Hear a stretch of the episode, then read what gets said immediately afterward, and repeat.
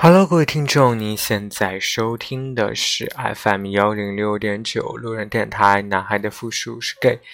很感谢各位听众在深夜聆听路人的电台。如果你喜欢路人电台，请把它推荐给你的好基友们。如果你想跟路人有进一步的互动，可以关注路人的微信公众号。那联系方式呢，都在节目简介当中。路人期待与你们的相遇。现在是凌晨的。啊，一点二十八分。以前在上海生活的时候，有一句话叫做：“你有看过 凌晨五点的嘉里中心吗？”来到北京，北漂最爱说的一句话叫做：“你有看过凌晨五点的国贸吗？”当然，我没有那么厉害，能工作在国贸那边。现在地铁已经停运了，所以突然想到说。如果能有一个能够开车接我下班的男朋友，该有多好！熟悉我的朋友其实都知道，我专门有见过一个音乐文件夹，叫做“想在男票车里听的歌”。那个文件夹其实经常会在不停的更新，可是那些歌真的都很想很想去跟男朋友在车里去听。然而，我现在并没有一个有车的男朋友。刚好有看到手机里其实也存了，呃，文件夹当中的部分歌曲。那待会儿打上车，我就应该跟大家一起来重温一下这些歌曲，想象一下自己是在男票的车里听这些歌的感觉。还有就是前两天有个小伙伴给我留言，也是讨论工作的事情。他是这样说的：“他说，毕业三年的我已经换了两份工作，在反复斗争和坚纠结坚持了三个月以后，想裸辞了。裸辞的原因是，如果再找同专业的工作，会陷入恶性循环。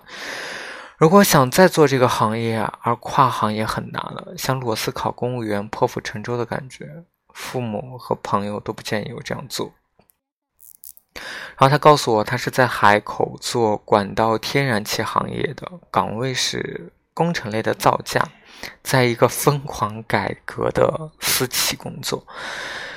嗯，其实，哎，就拿出路人自己来说，路人也是在一个现在疯狂改革当中的一个私企，就是感觉到非常的累，非常的压抑。可能我最近也会考虑说要换工作。嗯，我能够一我能够给给你的建议就是，如果你的工作压力非常的大，那其实你想要去，就是想要在工作之余，然后准备去考公务员的这种，嗯，就是成功率是非常低的。如果你所在的这个公司就是正常朝九晚五，那我觉得。其实你没有必要去裸辞去考公务员，因为毕竟考公务员也是一个竞争，怎么说呢？就是竞争压力比较大的这样一个概率性的这个职职业。嗯，啊，因为我曾经有过裸辞的经验，所以我觉得这种经历其实是不好的。就是一个人当不工作很久。你就会，呃，怎么说？就是你的心态会崩，崩的点在于说你根本没有收入，然后你不知道未来你能找到什么样的工作，而且尤其是在你准备公务员的这个，嗯，这个这个过程当中，其实你当你根本没有收入来源的时候，你的压力可能会更大。当然。任何事情可能都会有两面性的说法。有人会说：“哎，如果你不去辞职，去全心贯注的去准备你的这个公务员考试，你可能就没有办法破釜沉舟。你可能觉得自己还留有余地，就不会尽全力的去准备。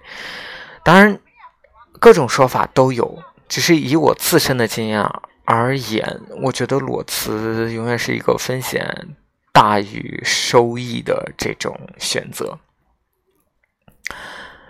嗯，还有一个，其实就是我也一直特别好奇，就是我刚才，我刚才其实那个下班以后，就是在等电梯的时候就刷了一眼豆瓣，我就刚好看到有一个有一个人发的一个广播，他是这样写的，他是转了另外一个人广播，另外一个人广播应该是类似于某一个网红发的，就是我一天一周七天的时间，我有三天都要去健身，两天去看展，然后周末要看书，巴拉巴拉巴拉等等的。那个那个人的就转发了这个人的广播，这个网红的广播，然后附上的留言就说他想象不到，就是呃，这个人不需要工作吗？不需要加班吗？就是为什么我的生活里面只有工作跟加班占满了我所有的时间？所以其实啊，我现在有一些无奈的感觉在于。你工作的很努力，但你不见得受到领导的赏识。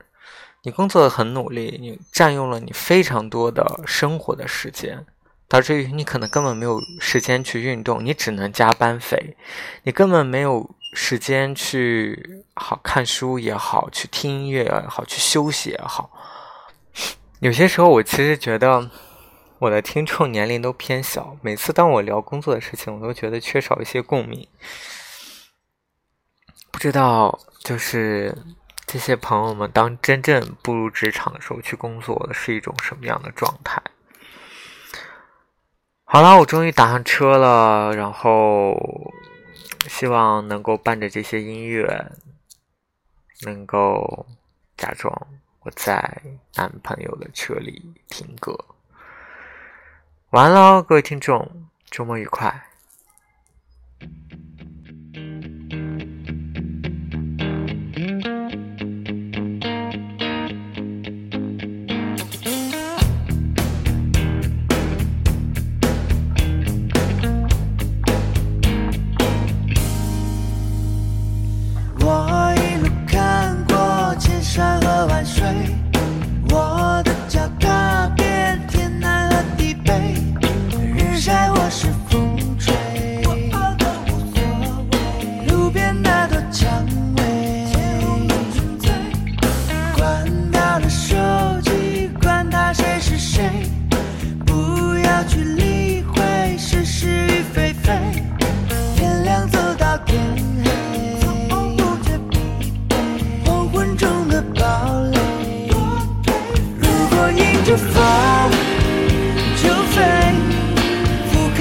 世界有多美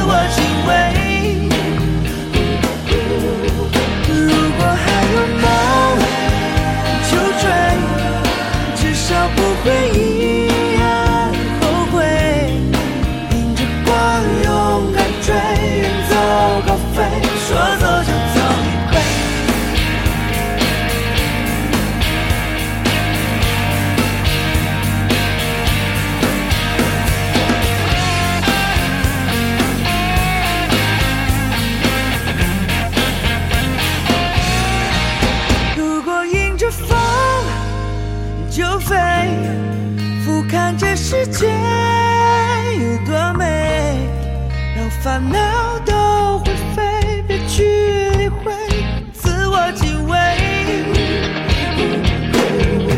如果还有梦就追至少不会遗憾后悔。迎着光勇敢追远走高飞说走就走一